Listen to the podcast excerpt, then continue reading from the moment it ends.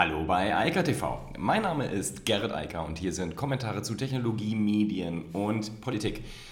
Frisch aus dem Netz und es geht weiter mit der Corona-Krise und irgendwie habe ich das Gefühl, es geht auch nicht mehr weg. Also ich glaube äh, nicht nur, dass wir die Pandemie mindestens ein paar Monate mit uns herumschleppen werden und die Auswirkungen vielleicht noch länger, sondern auch die Nachrichtenlage dreht sich halt nur um dieses Thema. Irgendwie verständlich, irgendwie wird es langsam aber auch zu viel und ich hoffe, dass wir auch wieder andere Themen reinbekommen, wenn es sich ein bisschen normalisiert hat. Noch ist das offensichtlich zu viel verlangt und auch ähm, zu spannend für die Medien. Der Nachrichtenwert äh, bei Corona und Coronavirus und Covid-19 ist halt hoch.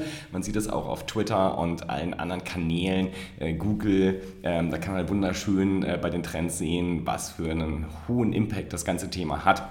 Und deshalb machen wir auch hier damit weiter, weil die Nachrichtenlage halt so ist. Und eine der größten Nachrichten, wir hatten das Thema ja gestern schon ein bisschen mit dem, dass die Deutsche Telekom äh, anonymisierte Daten an die Bundesregierung weitergibt. Nein, das stimmt eigentlich gar nicht, sondern genauer gesagt an das Robert-Koch-Institut, damit die analysieren können, wo größere Hotspots sind etc. Das hat noch weitere Kreise gezogen, denn Jens Spahn, unser Gesundheitsminister, hatte die glorreiche Idee, dass wir ja auch wie die Chinesen und in Taiwan einfach mal individuelle Daten dort benutzen können sollten. Da hat aber zum Glück das Justizministerium gesagt, nee, das geht so nicht und das widerspricht auch jeder Form von verfassungsrechtlicher äh, Privatsphäre, aber auch von spezialgesetzlicher Privatsphäre, wie zum Beispiel der DSGVO oder GDPR. Und deshalb findet das jetzt auch nicht statt. Ähm, ich muss ganz ehrlich sagen, ich halte das für absolut richtig und äh, auch einen wichtigen Schritt, denn ja, anonymisierte Daten zu benutzen, das Thema hatten wir gestern schon, ist absolut sinnvoll. Man kann dort schön sehen, wo Probleme bestehen und wo eher nicht. Kann also Risiken abwägen und entsprechend auch Ressourcen allokieren. Das ist absolut korrekt und ein sinnvolles Vorgehen. Was kein sinnvolles Vorgehen ist, ist jeden einzelnen Bürger zu überwachen. Wir haben Polizei, wir haben Ordnungsämter und Kräfte, die sind auch da draußen. Wenn ich mir hier das anschaue, wenn ich aus dem Bürofenster schaue, dann ist auf der Straße, wo normal der Bär tobt, nichts los. Also die Leute halten sich daran, was ja auch ganz einfache Gründe hat, denn die Geschäfte hier in der Innenstadt in Münster und auch sonst sind halt geschlossen. Die Restaurants sind geschlossen, die Kneipen, Bars etc. sind geschlossen. Also welchen Grund sollte irgendjemand haben, hier in die Innenstadt zu fahren? Ähm, bringt halt nichts. Und äh, insofern, ich glaube, die meisten Leute haben das mittlerweile auch verstanden. Es gibt immer noch ein paar Idioten, aber ähm, ja, die wird es wohl immer geben.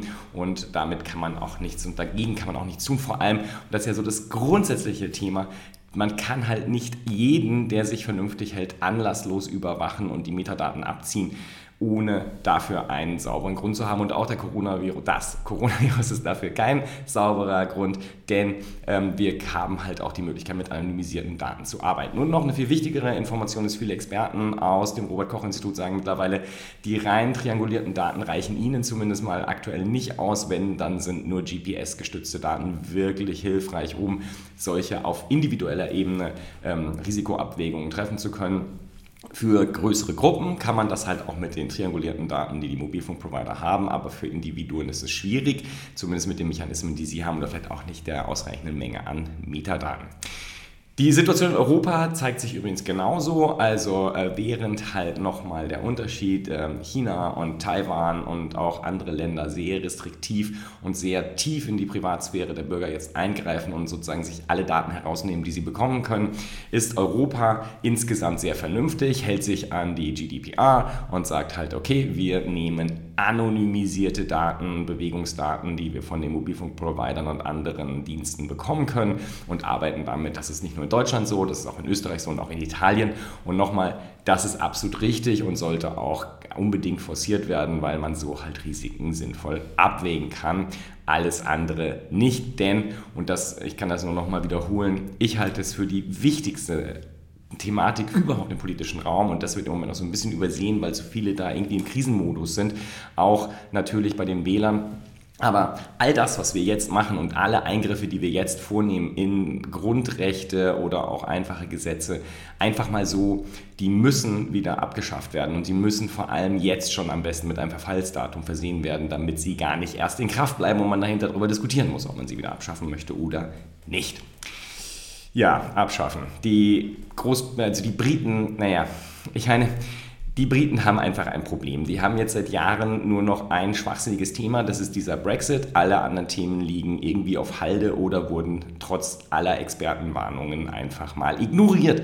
Und jetzt hat man gerade festgestellt, ups, wir haben überhaupt kein Alarmsystem mehr. Also, wenn wir die Briten über irgendwelche Themen, zum Beispiel im Rahmen des Coronavirus, wie man sich verhalten soll, informieren möchte, zum Beispiel per Kurznachrichtendienst, dann gibt es dafür kein System, denn man hat das einfach mal weggespart und sämtliche Expertenhinweise und das auf das Risiko, was dadurch entsteht, wenn man nicht kommunizieren kann, ignoriert und sitzt jetzt da im Dilemma und muss das irgendwie schnell mal nachbauen. Ich hoffe, das gelingt, denn das ist natürlich schon sehr wichtig, wenn es akute Themen gibt, die halt schnell kommuniziert werden müssen, dann muss die Regierung die Möglichkeit haben, mir das dir auf dieses Telefon zu schicken, sonst werde ich es nicht mitbekommen mit hoher Wahrscheinlichkeit, denn wer schaut heute noch Fernsehen? Nun ja, Fernsehen, das ist auch ein schönes Thema. Ein Thema hatten wir auch ganz schon oft, wer profitiert, das ist ganz klar, äh, sind die Streamingdienste. Ob das Twitch ist mit dem Livestreaming von Spielen, ob das aber auch die klassischen Streamer sind wie Netflix, Amazon Prime etc. pp.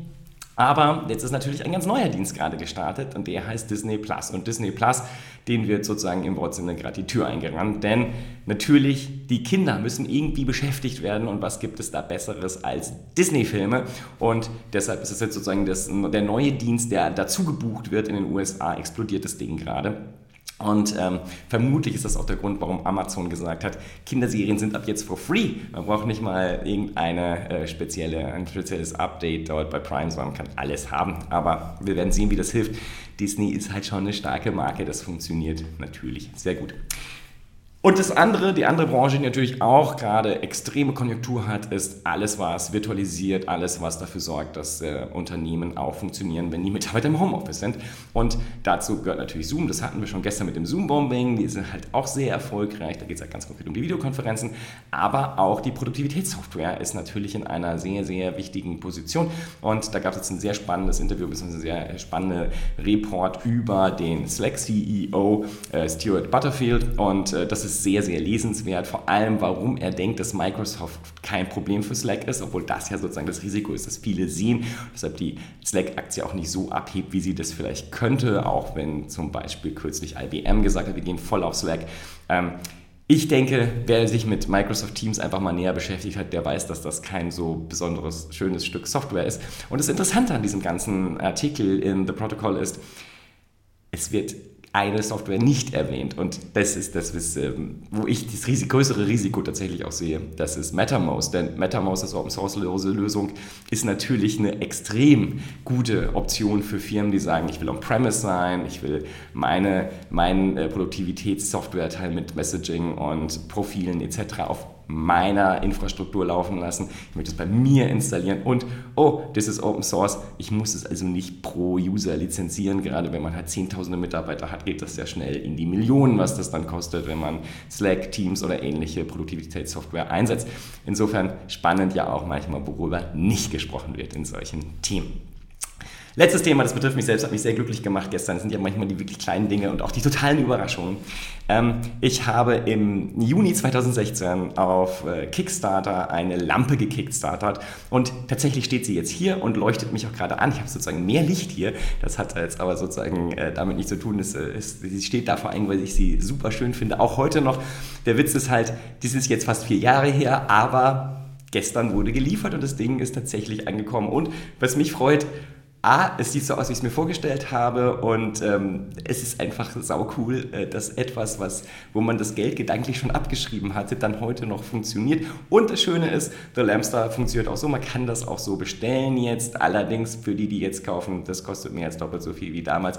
Aber so ist es halt, manchmal geht man ein Risiko ein und kriegt dafür das Produkt auch erst vier Jahre später. Aber ich bin jetzt sehr, sehr glücklicher Besitzer einer Lamstar-Lampe und äh, ja, das gefällt mir. Insofern, manchmal, manchmal muss man ja auch Glück haben und manchmal dauert es halt etwas länger. In diesem Sinne, ich wünsche weiterhin eine wunderschöne Woche und vor allem viel Gesundheit. In diesem Sinne, bis dann. Ciao, ciao. Das war Eika TV frisch aus dem Netz. Unter eika.tv findet sich der Livestream auf YouTube. Via eika.media können weiterführende Links abgerufen werden. Und auf eika.digital gibt es eine Vielzahl von Kontaktmöglichkeiten.